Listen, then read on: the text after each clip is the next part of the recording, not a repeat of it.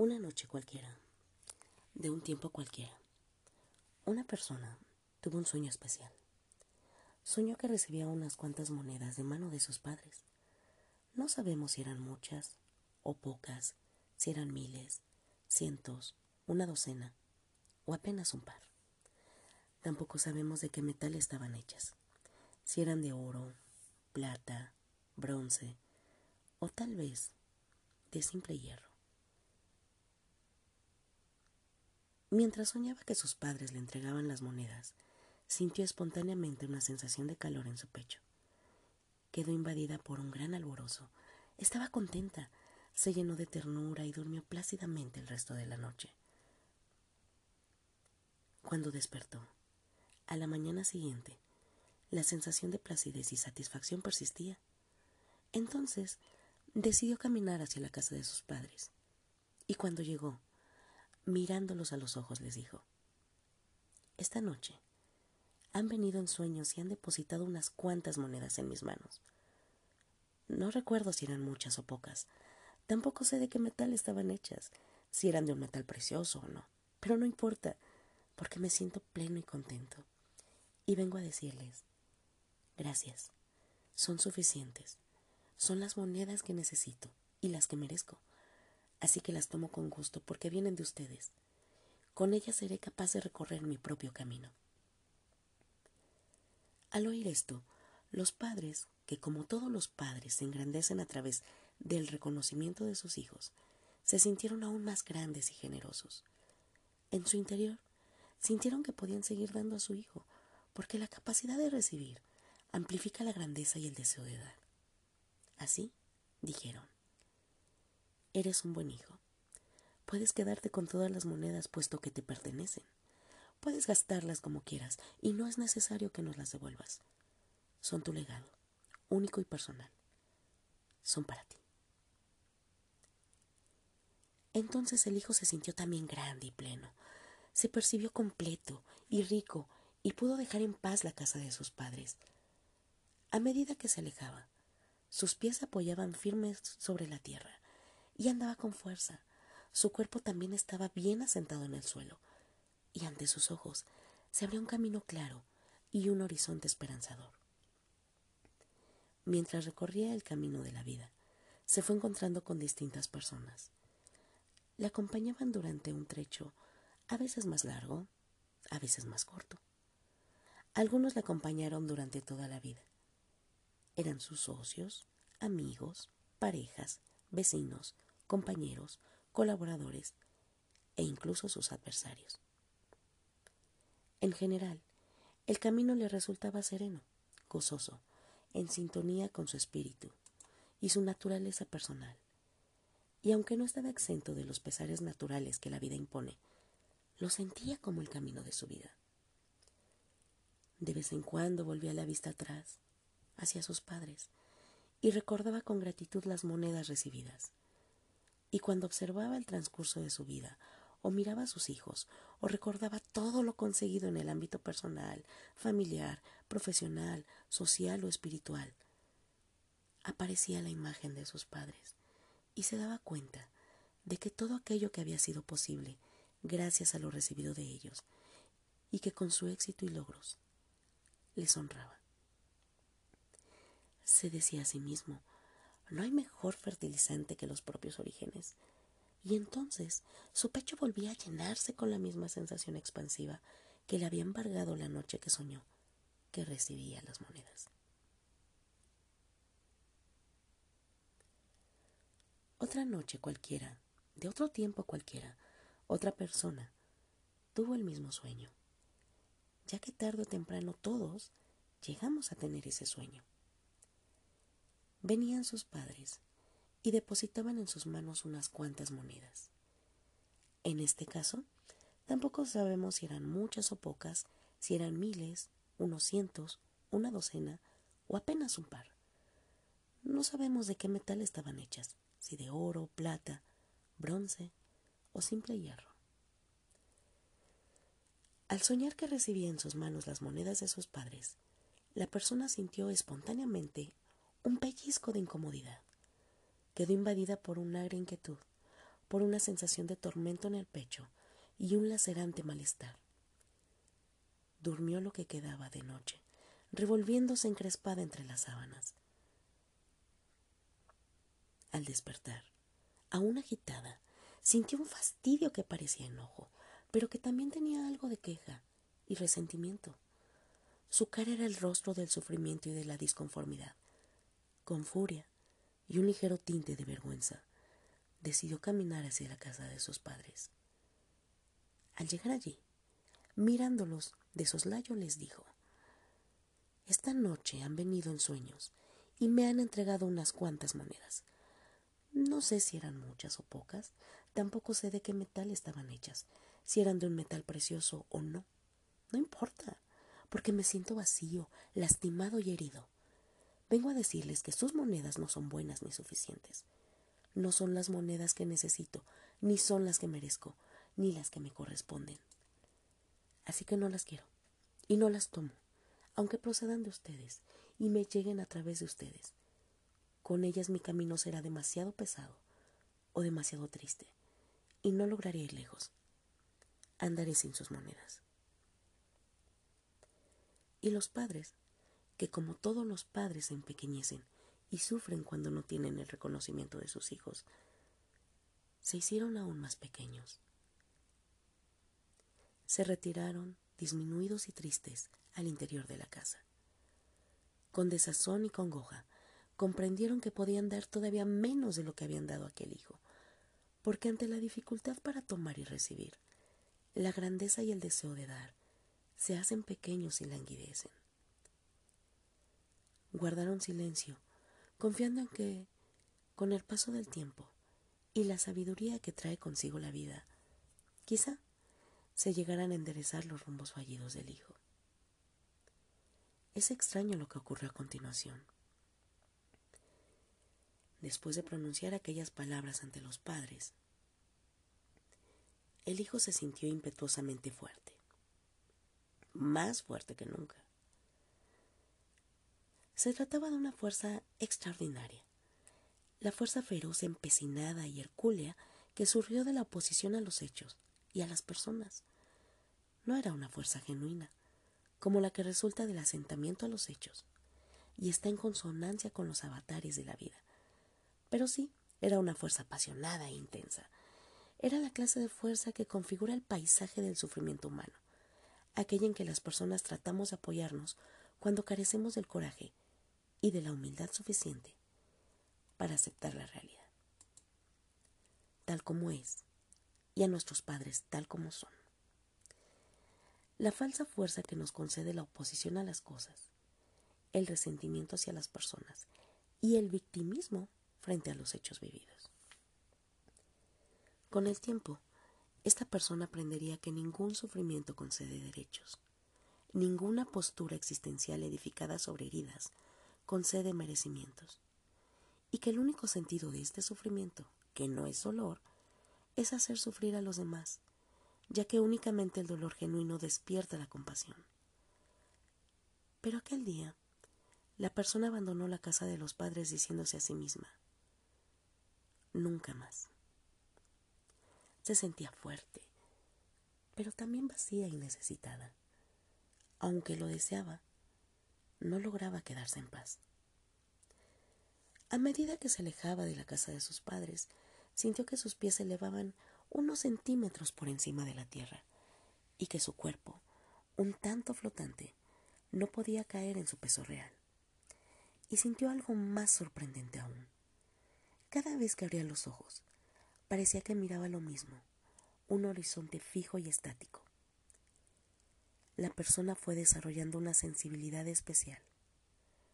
Así, cuando encontraba a alguien a lo largo de su camino, lo contemplaba con una enorme esperanza y de manera inconsciente se preguntaba,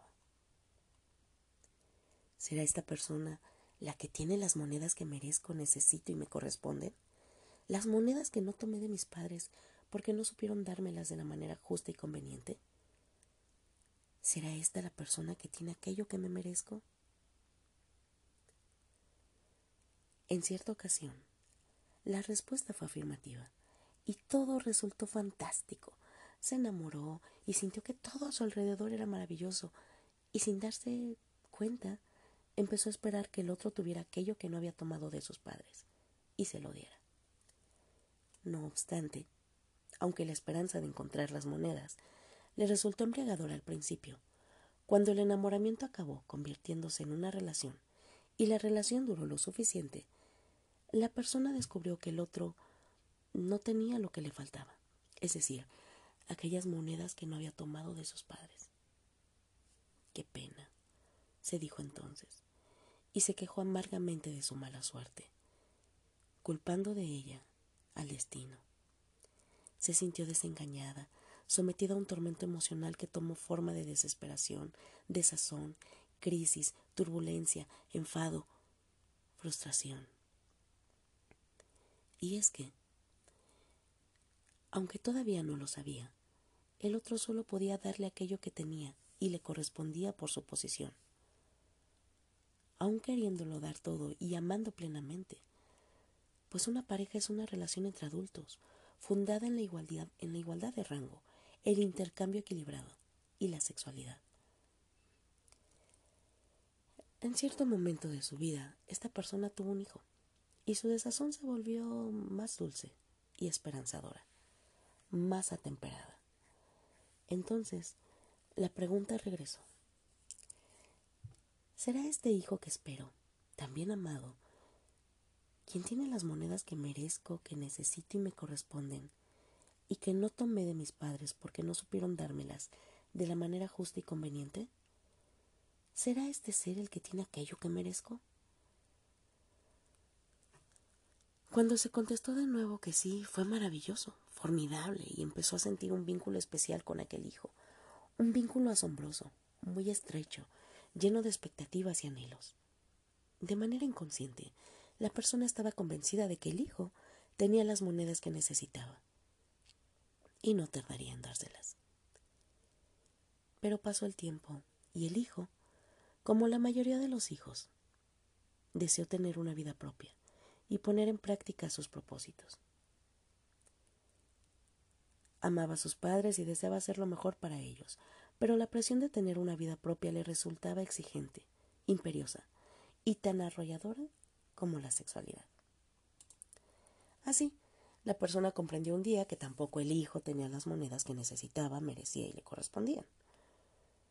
Sintiéndose más vacía, huérfana y desorientada que nunca, entró en crisis enfermó.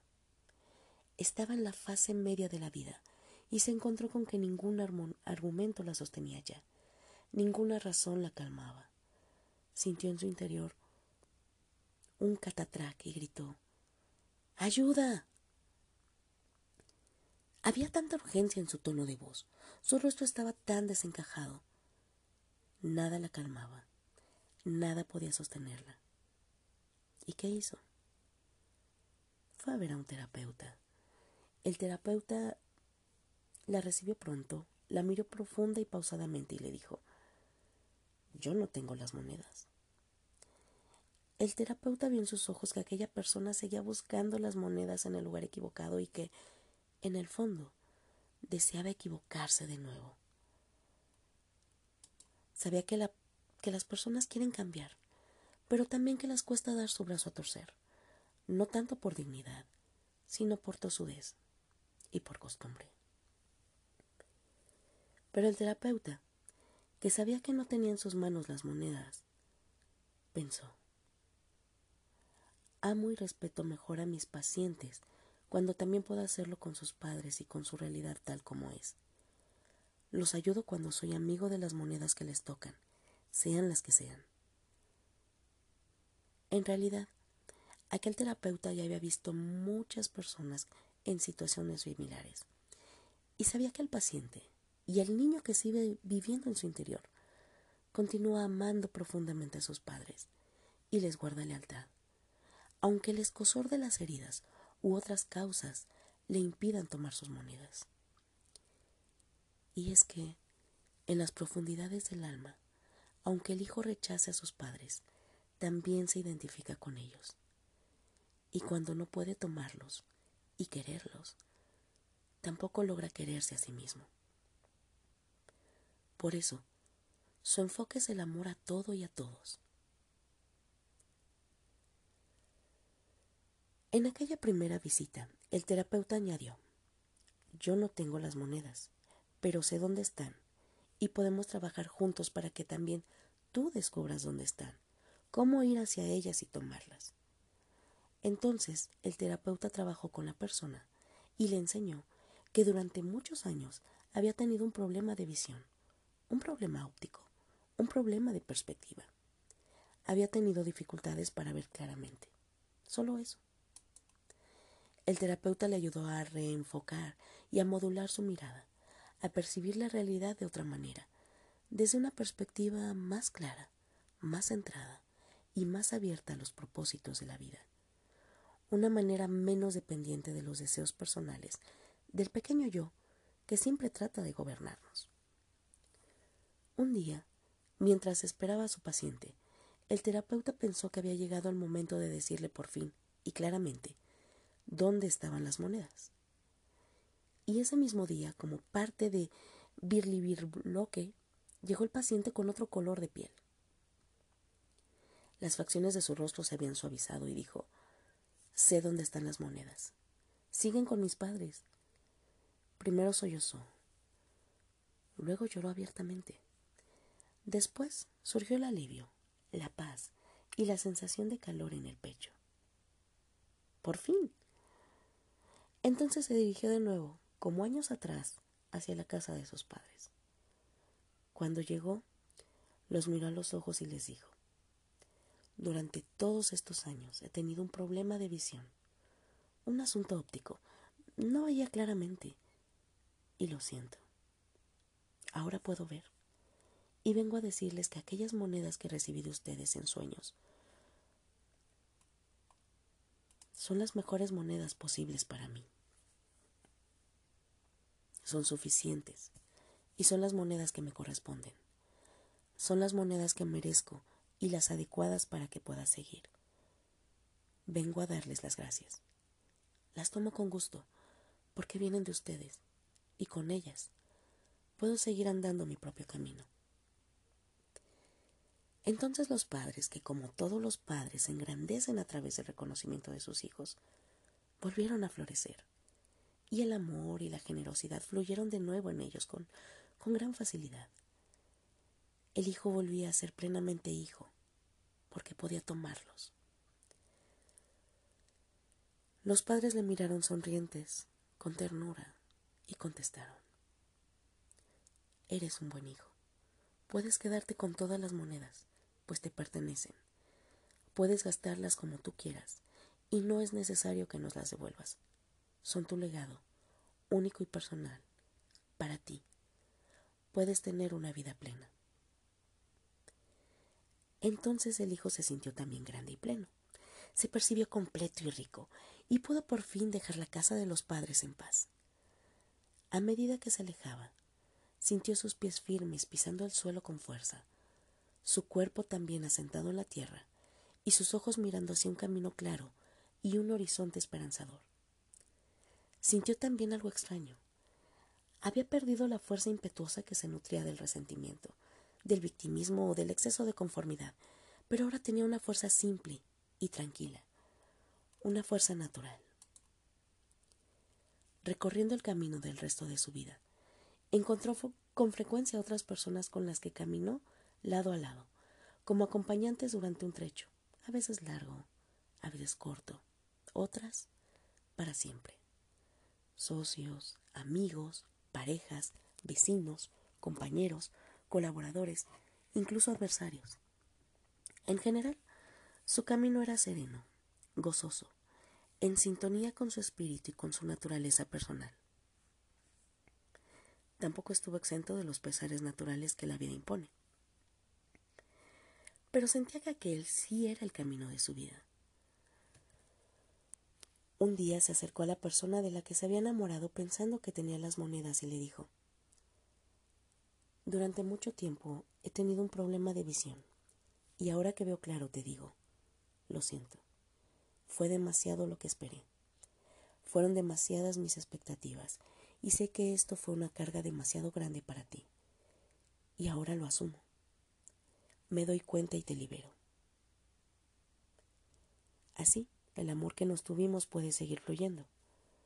Gracias. Ahora tengo mis propias monedas. Otro día fue a su hijo y le dijo, puedes tomar las monedas de mí porque yo soy una persona rica y completa. Ahora ya he tomado las mías de mis padres. Entonces el hijo se tranquilizó y se hizo pequeño respecto a él, y se sintió libre para seguir su propio camino y tomar sus propias monedas. Al final de su largo camino, un día la persona se detuvo a repasar la vida vivida, lo amado y lo sufrido, lo construido y lo maltrecho. A todo y a todos logró darles un buen lugar en su alma. Los acogió con dulzura y pensó, todo tiene su momento en el vivir, el momento de llegar, el momento de permanecer, y el momento de partir. Una mitad de la vida es para subir la montaña y gritar a los cuatro vientos, existo. Y la otra mitad es para el descenso hacia la, hacia la luminosa nada, donde todo es desprenderse, alegrarse y celebrar. La vida tiene sus asuntos y sus ritmos, sin dejar de ser el sueño que soñamos.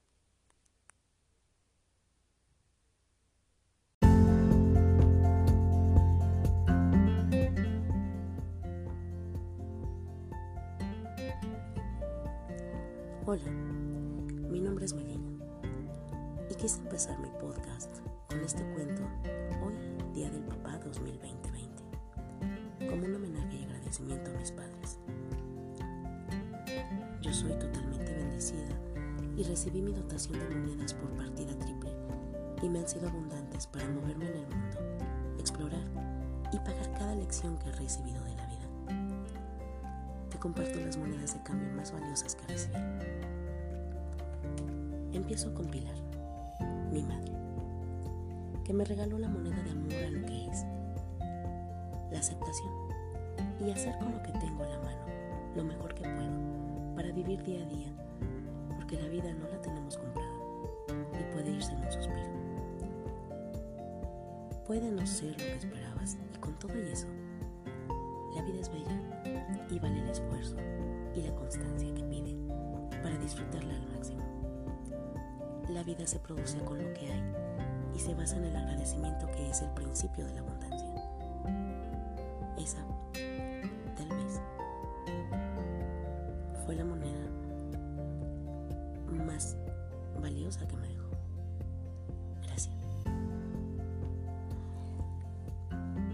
Mi padre Ignacio, Nacho para los cercanos, me regaló entre sus monedas más valiosas la reinvención y la resiliencia que me han sido útil para enfrentar los desafíos que la vida me presenta.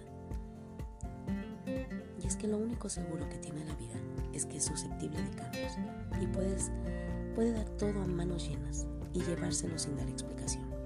Y es ahí, justo en esos momentos, cuando la flexibilidad y la capacidad creadora que Él me regaló vienen y me permiten levantarme, encontrar nuevas formas y oportunidades para moverme en el mundo y resurgir de entre las cenizas como el ave fénix, pues me ha hecho imparable, igual que él.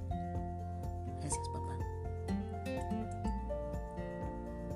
Y otra colección de monedas inesperada y que me tocó recibir fue la de Maru, la esposa de mi papá, la madre de mis hermanas y mi madre a partir de los seis años, quien me dotó entre sus monedas con una valiosa que es el arte de acompañar, con esa habilidad de ver el dolor ajeno e integrarlo en tu vida, no para sufrir con el otro, sino para tomar conciencia de que tu función no es sanar ni salvar su vida, sino acompañar respetuosamente en un proceso de crecimiento mutuo que requiere abrirte el autoconocimiento y romper con tus propias barreras, deconstruyendo todo aquello que te han impuesto.